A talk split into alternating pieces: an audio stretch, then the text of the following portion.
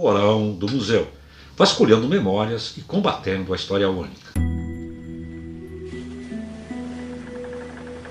Olá pessoal, sejam bem-vindos de volta ao Porão do Museu.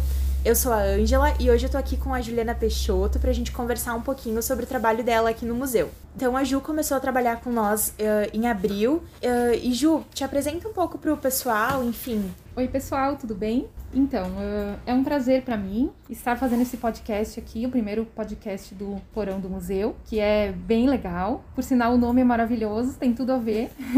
e então, eu comecei aqui, a trabalhar aqui em abril. Eu estou auxiliando na, nas questões de acessibilidade, tá? Porque eu sou deficiente visual, eu tenho formação em letras.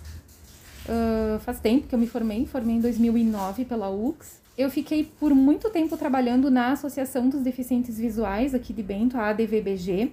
Eu trabalhei lá no setor de produção Braille, o CAP, Centro de Apoio Pedagógico CAP.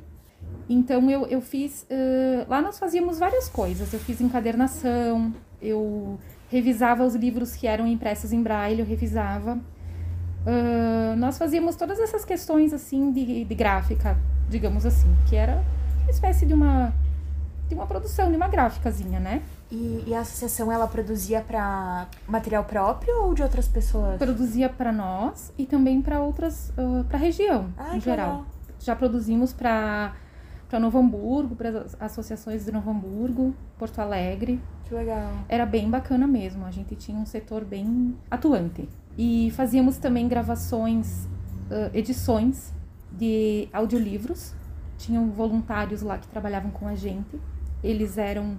Uh, nós tínhamos convênio com a parceiros voluntários, então sempre tinha pessoas lá que trabalhavam com a gente na associação, na questão da administração, em toda a associação e nosso, no nosso setor também.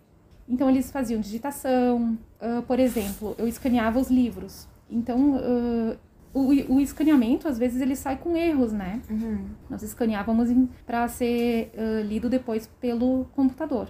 Então, alguém tinha que corrigir, né? Pegar o livro e olhar no arquivo e corrigir. Então, esses voluntários faziam isso.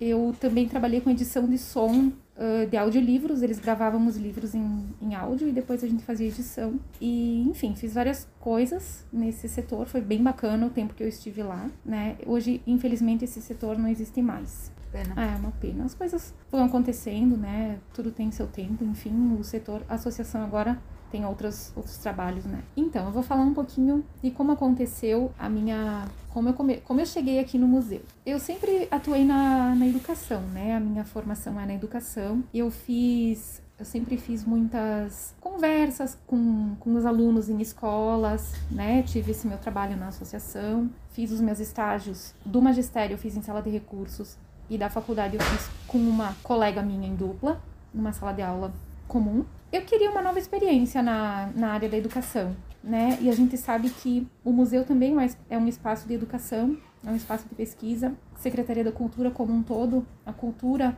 é a educação. Então eu, por iniciativa própria, uh, fui conversar com o secretário, com o Evandro, e coloquei a minha vontade de estar na Secretaria da Cultura. E eu não sabia que eu ia vir para cá, para o museu. Então nós, né, conversamos e pensamos juntos o que que eu poderia fazer, como eu poderia, aonde eu poderia dar o meu melhor, onde eu poderia fazer, produzir mais. E nessa nessa busca, a, a Juliana, que agora está lá na mediação do museu, trabalhava na recepção da, da Fundação Casa das Artes. E ela me trouxe até aqui.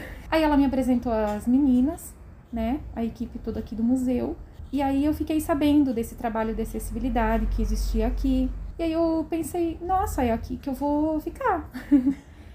e aí realmente as coisas foram se encaixando e eu achei que o melhor lugar que eu poderia estar e produzir era aqui no Museu do Imigrante. Então eu falei com o Evandro e desde abril, então eu agora estou aqui. Ai, que bacana. O trabalho da, da Ju é fundamental aqui para o museu uh, em todas as formas. Assim, a Ju é voluntária aqui, ela vem uh, três vezes por semana trabalhar aqui com nós. Uh, mas é importante a gente ressaltar que em algum momento uh, a gente precisa ter também um profissional sendo pago por esse trabalho, né?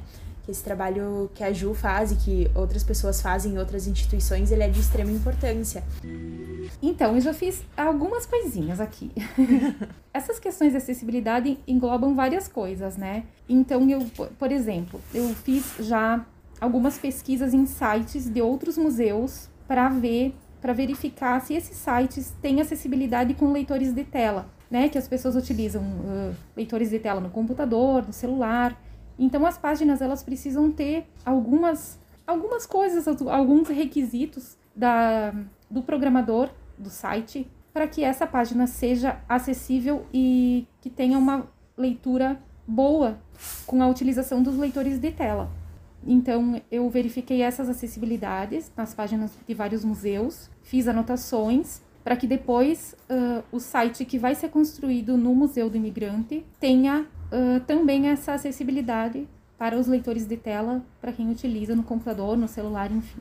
Eu gostaria de ressaltar aqui uh, ainda sobre as páginas acessíveis e acessibilidades em sites, que, assim, existem normas de acessibilidade que é W3C, e algumas outras normas que os desenvolvedores devem se pautar, né, devem seguir quando vão construir uma página, pensando na acessibilidade dessa página. Então são coisas assim de programação mesmo, que eu não saberia dizer, mas que os leitores de tela, eles eles pegam o código da página para ler. Eles leem através do código. Então é o código que tem que estar tá, uh, programado de forma que o leitor de tela possa interpretar bem. E uma boa acessibilidade, a gente uh, né, imagina que seja só para deficientes visuais, só para quem utiliza leitores de tela, mas eu acredito que uma acessibilidade num site vai muito além, né? Pode Sim. ser também para uma pessoa idosa, para alguém que tem alguma dificuldade na questão da informática, porque um site ele tem que conter a informação, né? Então ele tem que ser navegável, ele tem que estar tá de maneira as informações elas têm que estar uh, de fácil entendimento, de fácil acesso, tem que ser com usabilidade e navegabilidade para todos, né? Então uma página acessível ela tem que contemplar esses aspectos também, para que o usuário, qualquer usuário que, que navegue pela página, encontre as informações de forma rápida e precisa, né? Ah, isso é, isso é super importante, né? A gente está com um projeto agora orquestrado pelo Igor Nichetti, que, a, além de outras coisas, vai desenvolver um site para o museu, um site onde a gente vai poder compilar todas as inf essas informações, né? E era uh, uma das nossas principais necessidades que ele fosse acessível, né? Que ele fosse fácil de ser navegado. Sim. E que ele fosse fácil para os leitores de tela, né, Ju? Bom, e agora no momento, tu tá fazendo a transcrição das fitas, né? A gente tem aqui uma, no museu uma série de fitas cassete gravadas em diversos períodos, algumas na década de 90, alguma no, algumas no início dos anos 2000, com entrevistas, né? E esse material ele estava só em fita cassete e agora tu está fazendo o processo de transcrição, né? Essa digitação. Como é que está sendo o processo? Então, uh, foi um projeto uh, desenvolvido aqui no museu, né? Banco de Memória Oral, e esse projeto, ele então foi uh, entrevistar pessoas, né? Aqui uh, nas fitas se encontram mais pessoas de idade da zona rural. E é uma. É bem diversificado, assim. Uh, eu peguei, por exemplo, uma fita onde um rapaz falava sobre culinária. Ele foi para a Itália pesquisar e montou um restaurante. E então ele falava da culinária. Tem, tem muitas coisas nessas fitas.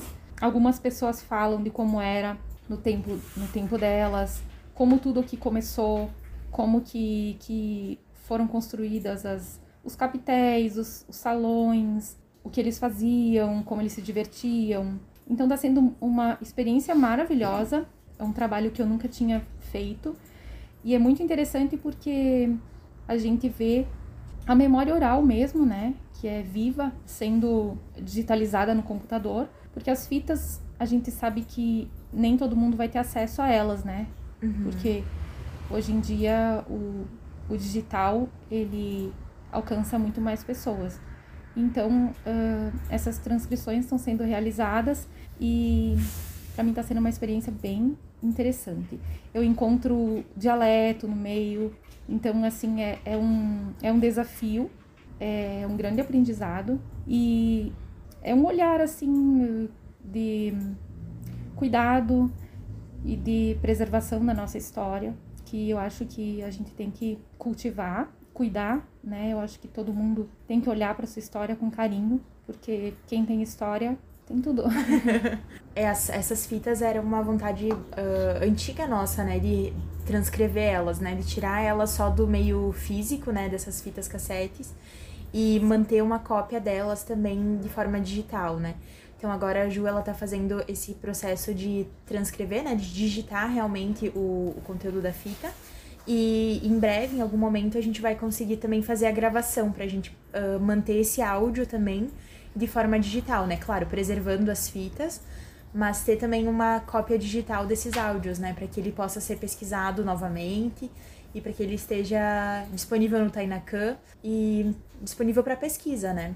Bom, além de todas essas atividades que a Ju já fez aqui com nós, uma delas foi a análise do material produzido pelo projeto Museu dos Sentidos, né? Nesse projeto, o museu produziu uma série de vídeos sobre cada sala do espaço expositivo do Museu do Imigrante.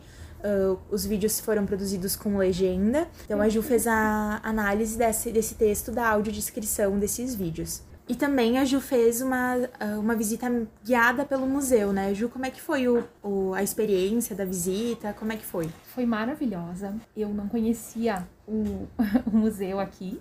Eu, na verdade, eu tinha uma lembrança muito, muito vaga, antiga, assim. Quando eu, eu era criança, eu lembro, eu tinha na memória aquele bercinho de madeira de criança que tá lá no, no quarto e eu lembro dele com um colchãozinho de palha. Então essa Legal. era uma memória afetiva que eu tinha do museu. E eu não lembrava mais dele.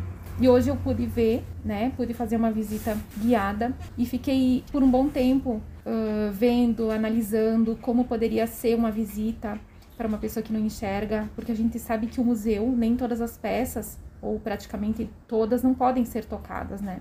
Então, uh, a descrição dessas peças e a forma como o guia conduz essa visita é que vai fazer a diferença para que a gente sinta realmente a, a, sinta o museu, né? Que a arte uh, a gente vê, a gente sente, a gente vive ela, né?